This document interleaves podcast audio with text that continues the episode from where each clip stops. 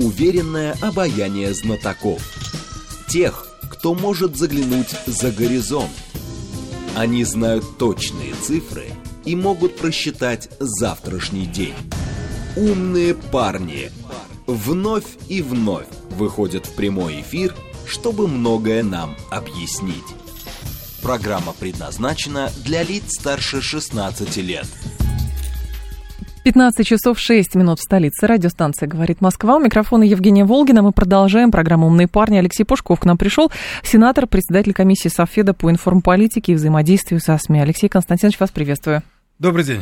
Наши координаты 7373948, телефон, смски плюс семь девять два пять восемь восемь восемь восемь девять четыре восемь, телеграмм для сообщений «Говорит Москобот». Смотреть нас можно в YouTube-канале «Говорит Москва». Стрим там начался, телеграм-канал «Радио говорит МСК» латиница в одно слово и наша официальная группа ВКонтакте. Давайте начнем с того, что э, президент Украины Владимир Зеленский выступил перед Конгрессом, встречали его с помпой, даже что-то немножечко языческое было в том, как его приветствовали, аплодисменты, овации, буквально, но что-то такое голливудское еще в этом присутствовало. Важно понимать, этот визит про что? Как через этот визит можно просчитать, а, как будет геополитика развиваться в дальнейшем? А, мне понравилось, как охарактеризовала э, визит Зеленского американская газета Wall Street Journal. Она назвала это эпической театральной постановкой. Mm. Да, а, то есть вы совершенно правильно отметили, что здесь много элементов театральности. Ну, современная политика вообще тяготеет к шоу. А, шоу must go on, как говорил Фредди Меркьюри, да? да, и с тех пор я должен сказать, что политика становится все больше и больше похожа на шоу. Ну, этим очень успешно пользовался Трамп, например. А, а, этим успешно пользовались э, и другие политики крупные. И Зеленский, как профессиональный актер, он пытается извлечь максимум, скажем, mm-hmm. именно из вот этой театральной стороны э, своих визитов, своих выступлений и прочее. Значит, от того, что это было театральное представление, э, это не значит, что визит был бессмысленным. Это вот было бы неправильно сказать абсолютно. Театральность здесь усиливает политический месседж, а не ослабляет его. Я думаю, Зеленский э, приехал для того, чтобы получить публичную поддержку со стороны руководства Соединенных Штатов, чтобы оно ее подтвердило – чтобы показать, что э, США не отвернутся от Украины, несмотря на смену караула в Конгрессе, то есть в Нижней Палате, в Палате представителей через две недели приходят, э, приходят к власти другое большинство, это республиканцы, которые победили на ноябрьских выборах. Нэнси Пелоси, как спикер Палаты представителей, уходит в историю, куда ей, в общем-то, давно пора. И будет новый председатель Палаты представителей, э, такой Маккартни, я думаю, что э, республиканцы внесут некоторые изменения в процесс прохождения законопроектов о военной помощи Украине, угу. поставят их под более жесткий контроль. Потому что было очень много обвинений в адрес администрации Байдена, что деньги идут э, не всегда понятно на что. Что там отмывочных очень много Что там много схем. и отмывочных, и коррупционных, что оружие перепродается и так далее. Но, но, э, Судя по реакции Палаты представителей, да, собственно, и по заявлениям республиканцев после выборов, вот кроме ужесточения контроля, они не намерены сильно сокращать э, военную поддержку Украине. Ну, по крайней мере, пока. Uh-huh. Поэтому я думаю, что ожидать, что сейчас вот придет, э, я думаю, мало, мало кто ожидает этого, что придет республиканское большинство и сразу все изменится. Нет, нет, не изменится. И думаю, что Зеленский как раз преследовал эту цель, э, чтобы ему как бы подтвердили на месте, что по сути ничего не изменится. По форме Возможно, да, возможно, законопроекты будут проходить дольше. Возможно, какие-то формы помощи будут проходить через какие-то дополнительные комиссии Конгресса. Я надеюсь, что республиканцы будут больше думать, чем демократы, о поставке Украине э, оружия большой дальности, вот чего добивается Зеленский от Соединенных Штатов, и чего американцы пока вроде бы не собирались ему давать. Но это вопрос открытый, потому что, что значит Конечно. оружие большей дальности, да? Значит, оружие, которое может достичь Крыма, которое может достичь уже... В глубокий тыл. Так сказать, да, глубокого тыла России. И вот здесь, конечно, на, месте, так сказать, американцев им бы следовало подумать, э, какое оружие можно какой дальности давать Украине, а потому что тут э, действительно можно спровоцировать и нашу реакцию. Поэтому, если они не хотят прямого столкновения с Россией, они постоянно говорят, что они этого не хотят, угу. то вот здесь они должны вести себя э, более осторожно. Они вообще-то лучше совсем прекратили военную помощь, но поскольку они этого не делают, то э, вот какая-то дополнительная осторожность, которая может быть, может быть, проявят республиканцы, она чуть-чуть, так сказать, ограничит вот этот вот а, напор Зеленского, дайте нам то, дайте нам все, дайте нам пятое дайте нам десятое. Но принципиально политика Соединенных Штатов не изменится, этот визит это подтвердил. А, насколько я понимаю, какие-то контакты с американцами у нас все равно сохраняются, это опосредованно продвигали, то есть, может быть, есть какие-то контакты э, между военными или между разведывательными ведомствами, но очевидно говорили всегда, начиная с 24 февраля, что э, разрешение конфликта будет через прямое взаимодействие между политическим руководством. С вашей точки зрения, это действительно так? С моей точки зрения, а, ключевой здесь является позиция Соединенных Штатов с точки зрения урегулирования конфликта. Когда они прекратят поставки вооружений, вы имеете в виду? Когда они придут к выводу, что это бесперспективно. А. А, объясню почему. Украинское руководство готово, по-моему, пожертвовать всей страной э, ради того, чтобы достичь победы. Победы я ставлю в кавычках, естественно, потому что ну, за э, исключением одержимых русофобией э, западных политиков, никто всерьез не предполагает, что Россия может одержать, реши... Украина, простите, может одержать какую-то решительную победу над Россией. Да? Потом давайте даже посмотрим на соотношение сил, так сказать. Ну, не Украины появилось четыре новых региона, правильно? Вот, а у России они появились. Угу. Это, это результат э, операции. И в этих условиях, что значит решающая победа Украины? Они же сюда включают еще и возвращение Крыма. Ну, это за пределами реальности. За пределами реальности. Поэтому э, я думаю, что э, э, Киев, э, хотя это и нереально, все равно будет настаивать вот на такой схеме. То есть они, как говорится, мы будем идти до конца, вот чтобы выполнить эту задачу. Значит, Киев недоговороспособен. То есть с ним вести напрямую переговоры ну, практически невозможно. Он же заявляет позицию непереговорную, то есть она отрицает всякие переговоры. Угу. Европейцы, в общем, в общем, сейчас э, не представляют из себя серьезных субъектов переговоров. У них нет большого влияния на Киев, вот, они э, идут за американцами, они идут в том же тренде, только американцы 55 миллиардов помощи военной дали, а европейцы 5 миллиардов или 3 миллиарда. Вот, собственно, в чем вся разница. Но по э, позициям Европейцы поддерживают полностью Киев. Американцы тоже поддерживают Киев, но у них есть одна вещь, которых нет ни у Киева, ни у европейцев. У них есть ответственность за судьбы мира. Вот как. Карибский кризис в 1962 году, ответственность за судьбы мира – когда мы схлестнулись тогда из-за Кубы ну, да. и из-за турецких ядерных ракет у нас под боком, не турецких, а размещенных в Турции американских ракет у нас под боком, вот тогда вот было всем ясно, что Москва и Вашингтон, вот это те столицы, которые имеют наибольшую ответственность за будущее и своих стран, и всего мира. И вот сейчас складывается точно такая же ситуация. Ответственность у американцев и у нас. Но... Киев и Европа не способны проявить ответственность. Алексей Константинович, здесь тогда, понимаете, как мне кажется, проблема еще в том, что сравнивая, например, то, как вел себя Кеннеди, сейчас ну, невозможно эту политику сравнивать с текущим политич... политикой текущего политического руководства Штатов, потому что Кеннеди был обстрелянным человеком в прямом смысле слова. Он, вот что называется, смерть видел на расстоянии, там, видимо, пулевого выстрела. Он участвовал в войне. А когда речь идет об аппаратчиках, которые которые работают на то, чтобы, значит, там, я не знаю, ослабить Европейский Союз, Российскую Федерацию, с ней покончить и так далее.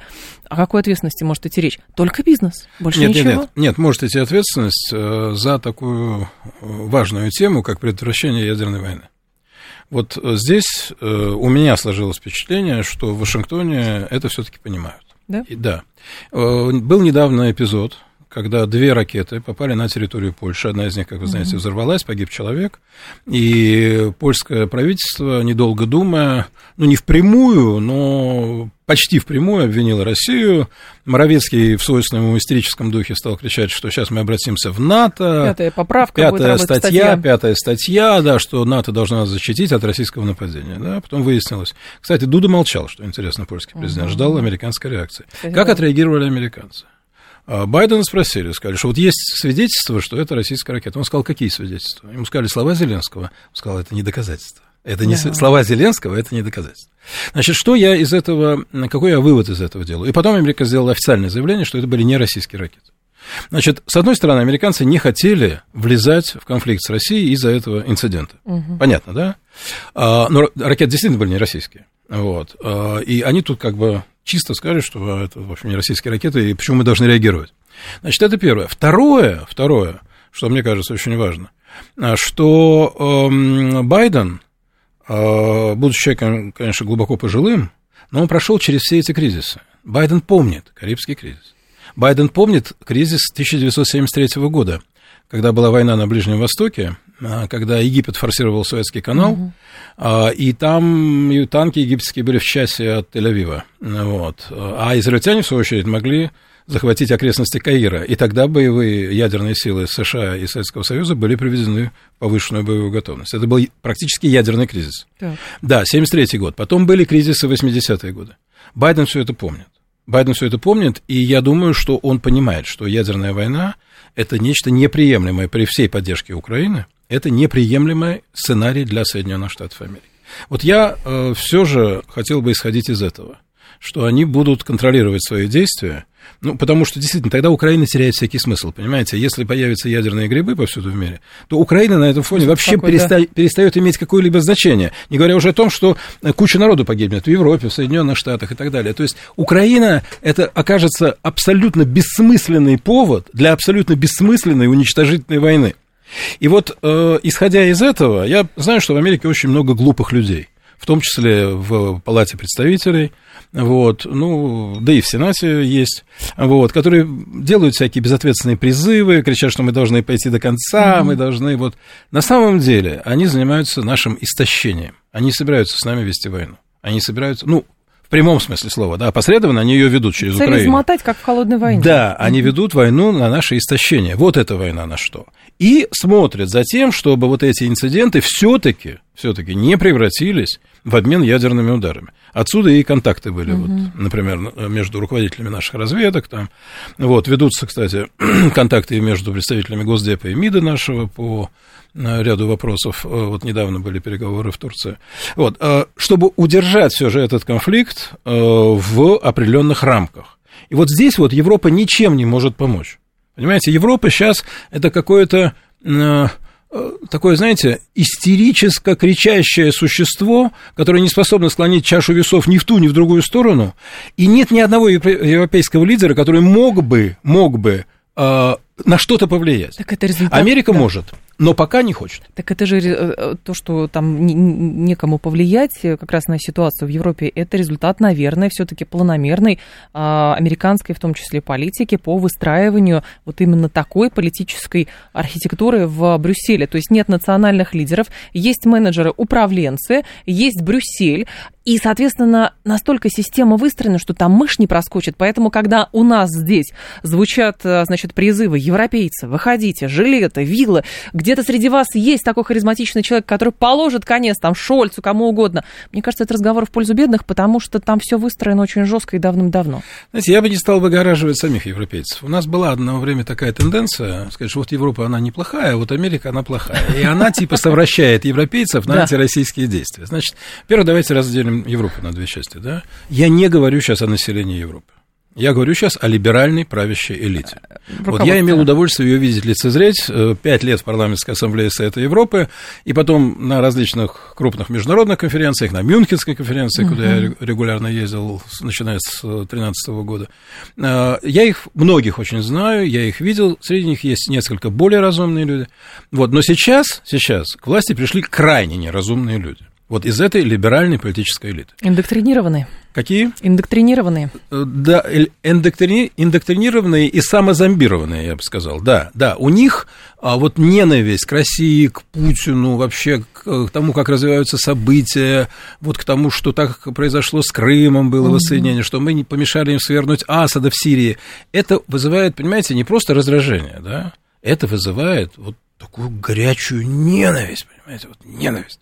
Вот я вам сейчас приведу пример. Э, э, Мюнхенская конференция которая всегда была площадкой диалога между странами НАТО и Россией. И в этом-то был ее и смысл – так сказать, туда всегда приглашали Сергея Лаврова, представителей Совета Федерации, сенаторов, э, там, э, наших дипломатов, и мы ездили туда, так сказать, да, сложная площадка, так сказать, непростая, конфронтационная, угу. конфликтная, но все же какой-то диалог, да.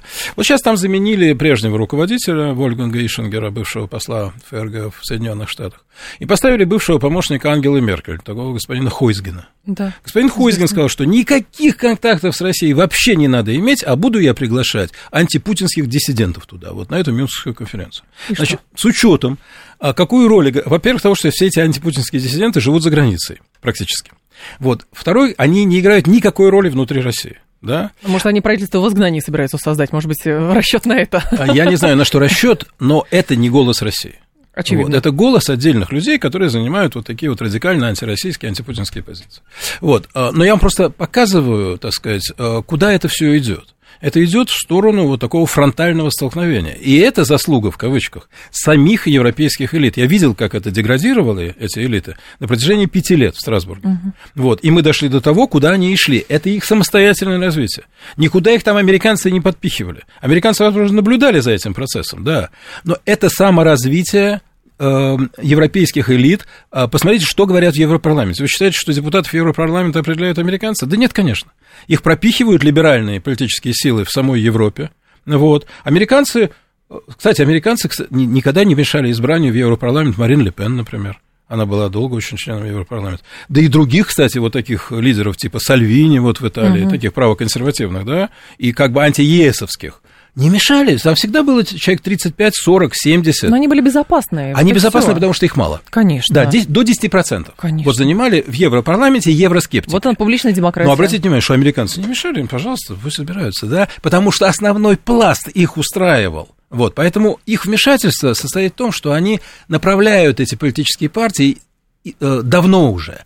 И они как бы выковывают кадры, но уже через самих европейцев. Европейцы уже запущены вот в эту. Уже Деголей не будет, понимаете? Уже не будет Деголей. Я подозреваю, что даже таких, как Меркель, уже не будет, потому что она все-таки выросла в годы холодной войны, и она еще пыталась держать там какой-то относительный баланс, понимаете? А Шольца уже снесло, все. Там зеленые, значит, э, занимаются э, формированием идеологии, новой идеологии Германии, да? А в чем она состоит? В том, что они будут Китаю говорить, как себя надо вести, они будут России говорить, как себя надо вести. И население поддерживает. Большая часть, кстати, им нравится, что зеленые с моралистской вот этой вот позицией, да, якобы нравственной. Да. Вот нам говорят, какие мы нехорошие люди, и как на самом деле надо себя вести. Это импонирует большой части немецких избирателей. Здесь тоже не надо заблуждаться. Зеленых избрали на те позиции, на которых они находятся. Это не фальсификация. И общественное мнение в Германии очень сильно раз... на две трети, на две трети развернуто против России. Но ну, вы понимаете, что две трети это большинство ну, в Бундестаге, да? Вот, поэтому треть, да, есть 20-25%, может быть 30%, которые а, считают, что все это неправильно, то, что делает правительство Германии. Но uh-huh. этого недостаточно.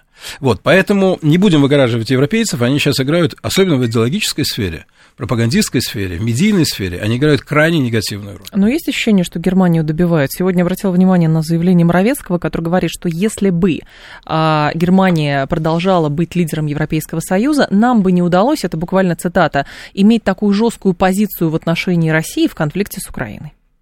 Если бы прежняя Германия Да, была. если бы Германия была бы прежней, то Германия не Шольца и бы... Зеленых не может быть сильной по определению потому что она окончательно отказалась практически от своей субъектности в политике, во внешней политике перед американцами. Она просто им все отдает.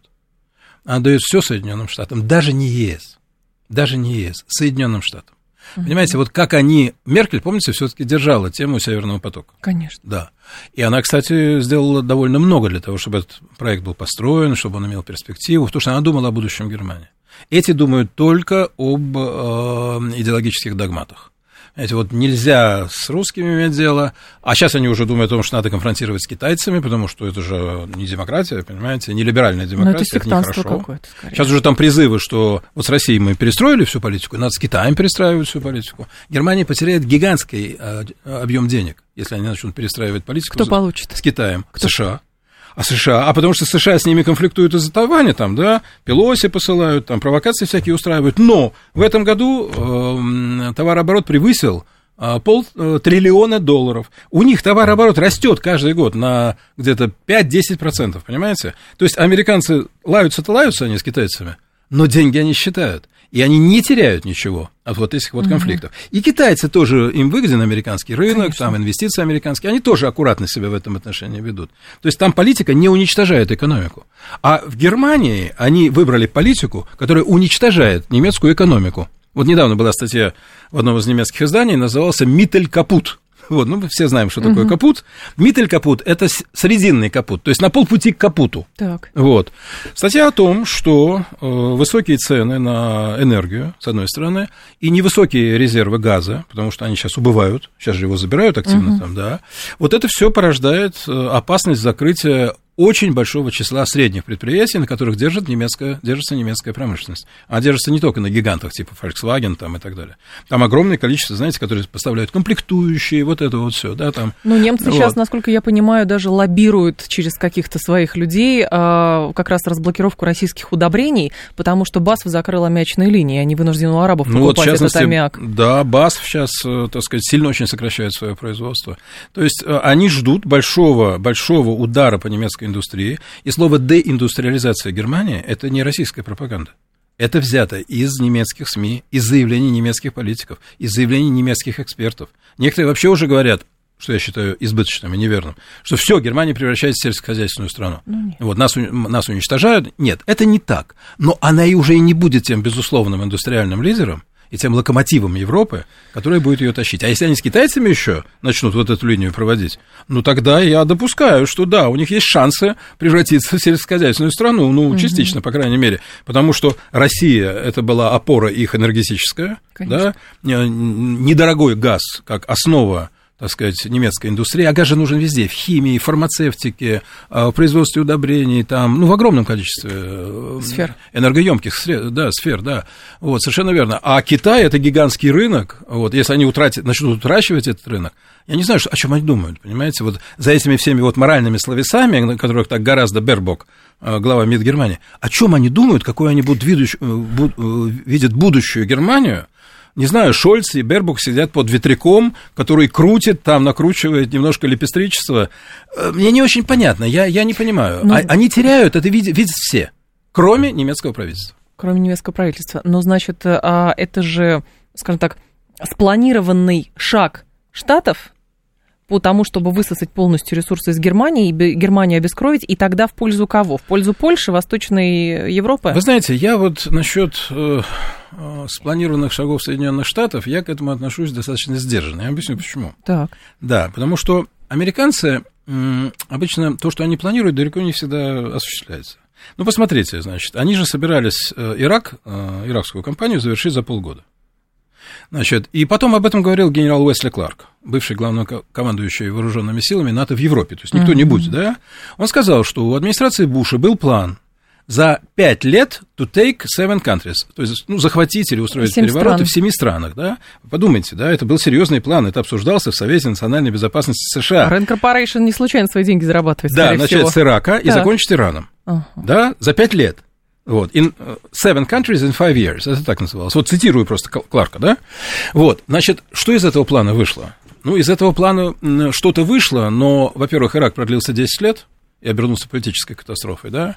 Ливию они разбомбили и до сих пор не знают, что с ней делать, она расколота, там рабов продают, в общем, страна деградировала, упала в прошлое, да? В Сирии госпереворот они пытались сделать, но он не получился, и в итоге э, Дамаск выстоял, да, поэтому, когда говорят, что вот Евро- э, США запланировали, значит, вот такое падение Европы, я думаю, что США, США Соединенные Штаты перекрывали конкретные вещи, невыгодные им в Европе. Вот как Северный поток, поставки российского газа, а, разводили Европу и Россию. Вот это они действительно делали. А все остальное делали сами европейцы. Они сами себя гнобили во имя идеологической проамериканской политики. Ну, самое главное, у американцев была цель, чтобы не было того самого единого экономического пространства от Лиссабона до Владивостока. Скорее Ну, всего. ну, это понятно, да. Я говорю, вот цель, цель Да. развести Европу и Россию, да. Цель опустить Европу, ее уничтожить, превратить ее это в слабую индустриально, это сами европейцы делают. Вот в чем дело. Алексей Пушков с нами, сенатор, председатель комиссии Софеда по информационной политике и взаимодействию со СМИ. Информационный выпуск и продолжим. Уверенное обаяние знатоков. Тех, кто может заглянуть за горизонт. Они знают точные цифры и могут просчитать завтрашний день. Умные парни. 15.36, столица, программа «Умные парни». Мы продолжаем. У микрофона Евгения Волгина, Алексей Пушков с нами, сенатор, глава комиссии Софеда по информполитике и взаимодействию со СМИ. Вас слушатель спрашивает, каким вам представляются отношения России и США в будущем, учитывая нынешнюю позицию США по Украине? Ну, ничего хорошего я не предвижу э, в обозримой перспективе, потому что, конечно, э, США ведут против нас опосредованные военные действия через поставки оружия в Украине. Угу. США ставят перед собой задачу истощения российской экономики. Соединенные Штаты ставят перед собой задачу э, создания условий для нарушения э, социальной стабильности в России. То есть все эти задачи, безусловно, ставятся.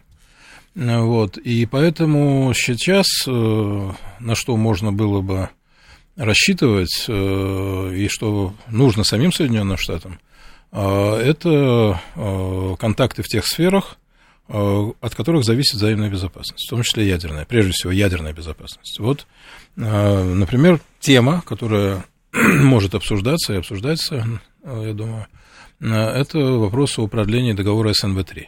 Сделать его СНВ-4? А, ну, приделают его в СНВ-4 или продлят, так сказать, э, в нынешнем виде. Это уже другой разговор, но как бы то ни было, э, этот договор устанавливает потолки на ракетоносители и на ядерные боеголовки для обеих сторон. То есть ну, ограничивает как бы возможность роста ядерных потенциалов. Угу. Вот, он нужен и им, и нам. Это, так сказать, понятно. А, думаю, что, конечно, должны быть э, контакты по поводу предотвращения там, ядерной угрозы, ну, в более широком смысле. Ну, кстати, американцы сами говорят, что они ни в коем случае не хотят, чтобы вот события на Украине переросли в ядерную войну, что в ней не может быть победителя. Об этом говорил и министр обороны Соединенных Штатов, и начальник комитета Э, глава комитета начальников штабов э, Марк Милли. То есть вот в этой сфере безопасность, ядерная безопасность, ну и, конечно, хорошо бы, если бы они все-таки задумались на тему, каковы перспективы э, безопасности в Европе. Ведь без России Э, не выстроить, да, даже Макрон, вот, который, э, Макрону раз в год приходит хорошая мысль, за которой ничего не следует, но она ему иногда в год приходит, один раз. А вот как-то он заявил о смерти мозга НАТО, да, угу, ну, ну, и все сказали, а, вот, Макрон заявил, сейчас он что-то такое предложит, Ничего Макрон больше не предложил. Но тут недавно он сказал, что вот в будущем договоре, который когда-то будет, должны быть предусмотрены гарантии безопасности для России. А вот. Но он не продолжил. Он должен был сказать, что Россия-то предлагала нам дать эти гарантии безопасности год назад. Вот. И Но вот хорошо бы мы к этому вернулись, да. Понимаете, мы же чего просили-то? Мы просили, собственно, не вступление Украины в НАТО, так, по большому счету. Ну, еще несколько позиций, да. Границы чтобы... 97 -го года, да, Нет, нет, не границы, не границы, а отведение воинских контингентов НАТО Натовских. на позиции 97 -го да. года. Мы не просили, чтобы Польша вышла из НАТО или Эстония, как стали там подавать на Западе. Угу. А мы сказали, погодите, с 97 -го года приблизили довольно много войск и ракетных баз к нашей территории. Вот уберите их, пожалуйста, там, где они были на 97 год. А э, политическое участие вот этих стран в НАТО, ну, так мы его не оспариваем. Вот. А вот если Макрон сказал, что вот были такие российские предложения, надо бы на них еще разочек посмотреть внимательно, но он же этого не сказал, он сказал, какие-то гарантии чего-то там безопасности. Ну, слава богу, хоть это сказал. А, вот э, Действительно, понимаете, а что Соединенные Штаты вот готовы существовать а, в такой обстановке неопределенности, вот под этим домокловым мечом, ну, потенциально возможного, да, ядерного конфликта. Вот обратите внимание на, на поведение Киссинджера. Киссинджер ведь очень серьезный человек. И он вот этот весь информационный шум и вот эту всю бля-бля-бля, которая разворачивается, да, он это, так сказать, дорого за это не дает, что называется. Он смотрит на суть. Суть в чем? Что из-за Украины русские и американцы могут столкнуться. Он же писал, что НАТО само намеренно провоцировало долгие годы Российскую да, Федерацию. Он много чего писал, да, и в частности он говорит, что вот сейчас нам нужно найти выход из этой ситуации, чтобы не было ядерной войны, ну вот просто, да, по-простому. Вот. Он понимает, что это главное, да, и он предлагает какие-то свои варианты. Они могут нас не устраивать, но меня беспокоит не это, меня беспокоит то, что в Америке их даже обсуждать не хотят. Понимаете, вот их настолько уже занесло, ну вот последнее предложение. Киссинджера, да, Россия сохраняет Крым, ДНР, ЛНР, остальное предмет обсуждения. Да. Это не устраивает нас, но это некая платформа, да, и эту платформу в Америке практически не обсуждают. И в Европе не обсуждают. Как бы это невозможно. Должна победить Украина. Вот это вот безумие, которое у них в головах, что должна победить Украина, вот это меня беспокоит. Они никуда не спешат просто, Алексей Константинович. Они не знаю. Не Дело в том, что когда люди из года в год живут под домокловым мечом возможного ядерного столкновения, которое стало более вероятным сейчас, чем, скажем, 10 лет тому назад, да, то они к этому привыкают. И вот это опасно. Вообще, европейцы забыли о ядерной угрозе. А это, это опасно, потому что они считают, что это невозможно. Вот в 80-е годы, когда был ракетный кризис, помните, когда угу. были американские Договор першинги СНД, против, против, против наших СС-20, да? да? Вот, и подлетное время было 3 минуты. Из ГДР в ФРГ или наоборот, из ФРГ в ГДР. Тогда же было мощнейшее европейское ядер... антиядерное движение, антивоенное движение. Европа кричала, что она не хочет быть уничтоженной, да?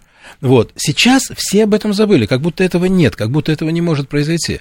Киссинджер понимает, что может. Почему он вот в свои сто лет пишет вот эти вот статьи, да? Потому что он действительно беспокоится, что это все когда-нибудь ухнет, и тогда вообще все это бессмысленно. И Зеленский, и американский угу. конгресс, и Киев, а все забудут тогда об Украине, она никому не будет нужна.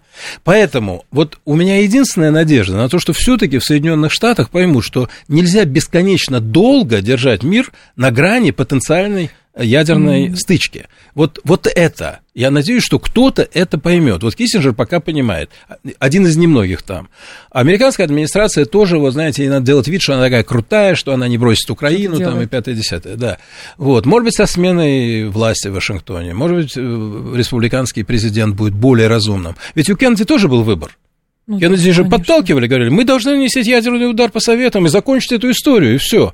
А он ответил, а что будет в ответ? Он говорит, мы на 97%... Все разбомбим. Нет, нет, нет, мы на 97% обезопасим США, сказали ему генералы. А. Он сказал 97%, а 3% это что? А ему сказали, это, ну, к сожалению, это Нью-Йорк, Вашингтон и Чикаго. Он сказал, я не пойду на военный конфликт со страной, которая может уничтожить три крупнейших города Америки. То есть у него был выбор. Идиотский, сумасшедший, безумный, самоубийственный, да, и разумный, реалистичный. Он выбрал реалистичный. Вот я надеюсь, что Соединенные Штаты все-таки в конечном счете придут к более реалистичному подходу ко всей этой ситуации. Может быть, у Штатов еще расчет есть на то, а, когда же санкции вводился, вот этот вал санкционный был, что здесь все, сейчас пойдут все к Кремлю, демонстрации, шатать режим и так далее. Будет кто-то новый, и мы с ним договоримся, никакого ядерного зонтика не будет. Россия будет 95 -го года, идеальное состояние, с кем договариваться. Поэтому вот, а, может быть, расчет еще Штатов идет на, значит, а, внутренние потрясения в Российской Федерации, потому что, ну, санкции надо долго. Блицкрик не удался, посмотрим, что будет дальше. Вы правы, вы правы. Только я думаю, речь все-таки, они, мне кажется, не очень ждут э, такой, знаете, социальных волнений очень крупных. Они, мне кажется, хотят загнать нас экономически обратно в 20 век. Вот в чем задача состоит. А создать максимальные препятствия для нашего технологического развития. Угу. А, сделать так, чтобы наши системы действующие старели, а новых не появлялось. Понимаете, вот у меня такое ощущение. Почему они э, китайцев предупредили, что если вы будете помогать России с полупроводниками, да, то мы начнем принимать меры против вас. Почему? Потому что они хотят, чтобы мы застыли на определенном уровне развития, ну, там что-то сами русские сделают, ну, сделают, да, а вот чтобы извне максимально сократить источники э, высоких технологий и элементов, необходимых для создания высоких технологий. И тогда через 10 лет Соединенные Штаты будут в 2030 году, а русские технологические будут в 2010 году. Вот, как мне кажется, их ставка. То есть они нас хотят выкинуть с первых мест вот в том многополярном мире, который в любом случае идет, и они это тоже понимают, да, что им уже придется считаться с Китаем, придется считаться с Индией там, и так далее. Вот, но чтобы Россия вошла в этот многополярный мир с максимально слабыми позициями. Вот я думаю, о чем они, на, на что у них, так сказать, расчет. А там будет видно, да, что там произойдет в Кремле, так сказать, э, ну, э, идет время, да, какие-то изменения возможны. Но я не думаю, что они вот прямо сейчас делают ставку на то, что вот сейчас в России что-то произойдет, и власть сменится, и будет кто-то договороспособный, они прекрасно понимают, что любой человек, который сейчас придет, ну, не сейчас, а в обозримой даже перспективе придет к власти в России, ну, он не может, например, отдать Крым. Ну, как он отдаст Крым, да? Это часть Российской Федерации. Не может э, ни один президент России сказать, я готов отказаться от части Российской Федерации. Но они рассчитывают на тех людей, которые уехали за границу, и скажут, мы сейчас сюда, Люди, которые уехали едем. за границу, э, к власти в России прийти не могут. К власти в мы России это могут прийти... понимаем прекрасно. Да, и они это понимают. Они Да? это понимают. Да, они их используют просто как раздражители, как, знаете, такие вот фигуры, кого- которых кто-то слушает в России, да, ну, есть же здесь люди оппозиционных взглядов, так сказать, да, и даже и радикально оппозиционных взглядов. Ну, вот они будут слушать этих людей, там, Ходорковского, там, и так далее. Но это, это микро, микро меньшинство, я бы так сказал. То есть их держат просто вот, чтобы, скорее даже вот на Западе поддерживать антироссийскую повестку дня, печатать их в западных средствах массовой информации. Говорит, вот, смотрите, видите, сами выходцы из России говорят, так сказать, не только мы. То есть это э, сопровождающий элемент. А, Они понимают, что в России сейчас произошла консолидация. Я вам должен сказать, у них же есть примеры. У них, например, есть пример Ирана. Они его подвергли очень жестким санкциям. И они ждали каждые два года, что вот-вот-вот сейчас там, э, значит, сметет волна народного гнева. Не смела. Почему? Ну, потому что Иран древняя цивилизация, потому что у них сильное самосознание, потому что даже если люди недовольны, они понимают причины, по которым их душат и давят, да. Они как бы не хотят оказаться под сапогом у Соединенных Штатов Америки, они хотят быть самостоятельной страной. И это не только на уровне э, руководящего класса, да, но и на уровне граждан. Вот. Они э, привыкли себя уважать, у них пять тысяч лет цивилизации, понимаете? И мы привыкли себя уважать, у нас тысячи лет цивилизации. Соединенные Штаты появились тогда, когда у нас уже был, работал Большой театр. Понимаете, ну о чем, да. мы, о чем мы говорим, да? И вот эти вот а, новоявленные, да, политические новориши, экономические, они хотят нас подчинить. Ну как? Мы не пойдем на это. А вот сделать нас отсталыми, понимаете, задвинуть нас на обочину, как бы, мировых процессов, вот это, я думаю, их действительная цель. А складывается впечатление, что внутри России часть российского общества ждет все-таки имеет запрос на более жесткую позицию России. Например, слушатели пишут: а вот прекратили бы мы поставки газа, а не ждали бы, пока нам потолки всякие кепки вводили ценовые. Вот это была бы политика. А то получается у нас реактивное поведение, а мы не имеем стратегической инициативы. Как вы к такому тезису относитесь? А, Я отношусь к этому двойственно. Вот. Значит, я, во-первых, прекрасно понимаю эмоционально тех людей, которые так считают.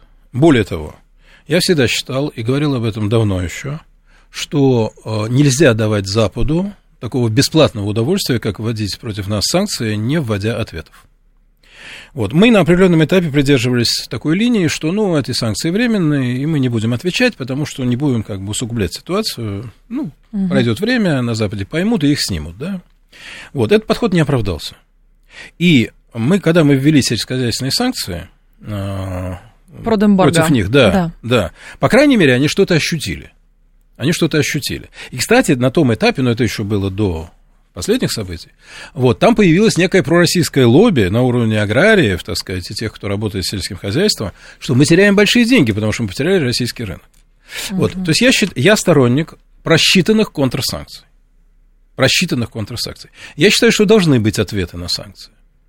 Надо считать, значит, при этом мы должны наполнять свой бюджет. То есть мы не можем ничего не продавать. Ну, да. Да, значит, потому что нам нужно содержать э, страну, материнский капитал, э, социальные выплаты, пенсии и так далее. Поэтому, понимаете, сказать, что вот мы можем все закрыть и ничего не продавать, это тоже неверно. Значит, я думаю, что должны быть просчитанные контрсанкции. Вот что мы теряем, вот, вот сейчас я вам дам пример. Польша и Германия сделали заявку на дополнительные поставки нашего газа в 2023 году по, э, через Транснефть. Через Транснефть, да. Я пока не слышал нашего ответа на эту заявку, но я считаю, что ее не надо удовлетворять. Мы не, если кто-то скажет, что мы так вскроем как бы вот это эмбарго, блокаду, ничего мы не вскроем. Мы им просто пере- поможем перетоптаться на 23-й год. Понимаете, когда они сейчас ищут альтер- альтернативные источники, ведут переговоры с Катаром там, и так далее, и так далее. Вот, на мой взгляд, на мой взгляд, конечно, я не знаю, какие объемы там, да, сколько это нам даст средств, это надо, так сказать, серьезно рассматривать, да, но зачем идти навстречу двум государствам, которые поставляют оружие Украине, которые находятся на авансцене, в отличие там, от Кипра да, или Италии, находятся на авансцене борьбы с Россией, вот, зачем их выручать в 2023 году? В расчете на что? Что они э, смягчатся там, да, что в Польше, что, изменится психология правящего класса? Нет, конечно. Да ну нет, конечно, вы послушайте Моровецкого, он же одержимый человек. Вот, и там много таких. А, поэтому зачем выполнять вот эту заявку? Вот, на мой взгляд, это выполнять не надо. Но я не призываю к тому, чтобы блокировать все продажи, понимаете, вот все-все-все. Вот мне кажется, что эти наши ответы должны быть точечными, но ощутимыми. Чтобы там понимали, что, ребята, путь, путь назад будет только в том случае, если вы сами пойдете назад, да, если вы сами начнете отступать от тех мер, которые вы приняли. А если, вы, если мы им дадим понять, что вы приняли против нас 9 пакетов санкций, а мы по первому же вашему запросу будем поставлять вам газ, то вы понимаете, они примут и 10 еще, и 12 и 15 они пакет. Скажут, их можно давить как угодно, они все равно Совершенно будут верно, это делать. Да, да. Поэтому, я повторяю, я двойственно к этому отношусь. Мы не должны забывать о нашем бюджете, о наших социальных обязательствах, да, государства. Ну, да. Но при этом мы должны давать сдачи. Там, где это мы можем себе позволить. Угу. А по поводу э, присутствия Российской Федерации в информационном присутствии вне западном мире, потому что про западный мир, мир видимо, многие говорят, ну, пора забыть, а где-то упустили, арти прикрыли, и, соответственно, все. А вот перспектива по незападному миру, не кажется ли вам, что все-таки мы здесь недооцениваем потенциал, и почему-то не особо работаем? Да я вам скажу, что случилось. Э, в 90-е годы во главе нашей политики внешней стали люди, которые сказали, а зачем нам вообще все это? Вот Латинская Америка, Азия, Африка. У нас же есть Европа. У нас же есть Запад. Да. Вот они наши друзья, они наши теперь, э, можно сказать, э, образец да, демократических государств. Мы сейчас будем под них подстраиваться, подлаживаться. Да, и Ельцин выступает э, в Америке. Я был, кстати, я был в зале Конгресса Соединенных Штатов, когда он это говорил. Господи, благослови Америку. Но надо ли было все-таки российскому президенту прямо уж так благословить Америку, да? Только-только закончилась холодная война. Еще непонятно, чего будет. Что ты Америку благословляешь, Борис Николаевич? Зачем это, понимаете? Вот это вот, ну, подлизывание это называется. Ну, конечно, там все, обе палаты Конгресса встали, я ж помню. 14 оваций было тогда. Я, я сидел прямо над ним, так сказать, на галерке, вот, и наблюдал за всей этой, так сказать, сценой, ему стоя, аплодирую. Ну, конечно, Господи, благо, благослови Америку, Боже. Кто вот. говорит сам, да. Да, а это все не нужно, понимаете? Козырь выступил с инициативой закрытия посольств почти везде, там, где только можно, да, было закрыть. А то, что это голосовон, между прочим, кстати. Mm-hmm. Эти все... В Африке 54 государства или 53. И это голоса в Организации Объединенных Наций. Одна четверть ООН ровно. Представляете, это довольно много, да? В Латинской Америке много государств. Это наши сейчас самые перспективные партнеры. Самые перспективные. При всех сложностях, естественно, они тоже, у них свои интересы. Они не все готовы там ссориться с Западом из-за нас. Но они не занимают такой позиции, как Запад. Обратите внимание, что ни одна страна самые, да. не западного мира не поддержала санкции. Ни mm-hmm. одна. Ни одна, ни Китай, ни Индия, да, ни Вьетнам, ни арабский Пакистан, мир. ни арабский мир, ни объединен... даже Саудовская Аравия, да уж такой союзник Соединенных Штатов, казалось бы. Вот. И даже Израиль не поддерживает. Этим надо пользоваться? Конечно. Конечно, у нас и у нас есть для нашего э, наращивания, я как председатель комиссии по информационной политике, угу. я буду говорить о нашем информационном присутствии там. У нас есть для этого все объективные условия. Я могу даже их назвать. Пожалуйста. Да. Значит, первое. Мы никогда не были колониальной державой. Ни в Африке, ни в Латинской Америке, ни в Азии. Там нет к нам вопросов. К нам нет там претензий. Алжирцы помнят французам до сих пор, что они убили 1 миллион, а, миллион алжирцев во время э, войны за национальное освобождение Алжира в 1958-1962 году. Угу. И просят, требуют от Франции извинений. И у них довольно сложные отношения с Парижем. В том числе и по этой причине. Мы нигде никого не убивали мы нигде никого не угнетали. Вот, и даже как неоколониальная держава, которая ставила всякие кровавые режимы у власти в Латинской Америке, да, вот там, ну вот Самосу, допустим, да, да. или Стресснера в Парагвае, мы этим не занимались, этим занимались у американцы. У них нет травмы колониализма. Да, мы чистая страна там, понимаете, мы там чистая страна, это очень важно. Так. Да, это первое. Второе, а, там а, понимают, что а, западная информация не объективна что она подстраивается под политику. Они это прекрасно знают. Ну, э, это уже известно давно. Приведу хрестоматийный пример. Значит, Колин Пауэлл, госсекретарь Соединенных Штатов, показывает в Совете Безопасности пробирку, вот якобы со смертоносными бациллами. На самом деле это мыльный порошок, который ему подсунули ЦРУшники. Он потом в своих мемуарах написал, меня обманули. Угу. Ну, неважно, обманули тебя или нет, и на весь мир показал эту пробирку и сказал, вот, из-за этой пробирки мы идем в Ирак, потому что у них есть ядерное оружие, химическое, бактериологическое. Это все есть у Саддама Хусейна. А Тони Блэр вопил в парламенте Великобритании, что через 45 минут химические ракеты накроют Лондон. Если Саддам Хусейн отправит их на нас, мы должны уничтожить этот потенциал.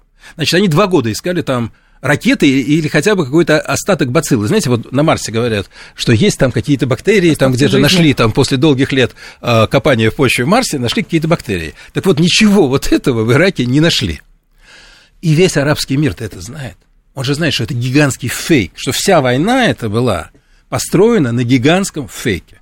Поэтому в мире доверия западной информации не очень много. Они э, заинтересованы в э, более объективной и достоверной информации. Кстати, поэтому они и общаются с нашим руководством, и встречи у нас и так далее. Вот. Ну и третий момент, конечно, э, они прекрасно понимают, что им нужно, как говорится, нельзя складывать все яйца в одну корзину, что Запад будет их давить и дальше, если у них не будет альтернативы. Какая альтернатива? Мы, Китай, вот две так сказать, крупные державы современного мира, с которыми надо иметь дело. Так что у нас есть, нас там ждут, вопрос в нас. Готовы ли мы туда идти? Алексей Пушков был с нами, сенатор, глава комиссии Софеда по информационной политике и взаимодействию со СМИ. Алексей Константинович, спасибо, ждем вас снова. Спасибо вам. Далее у нас э, рубрика, потом новости, потом я снова с вами.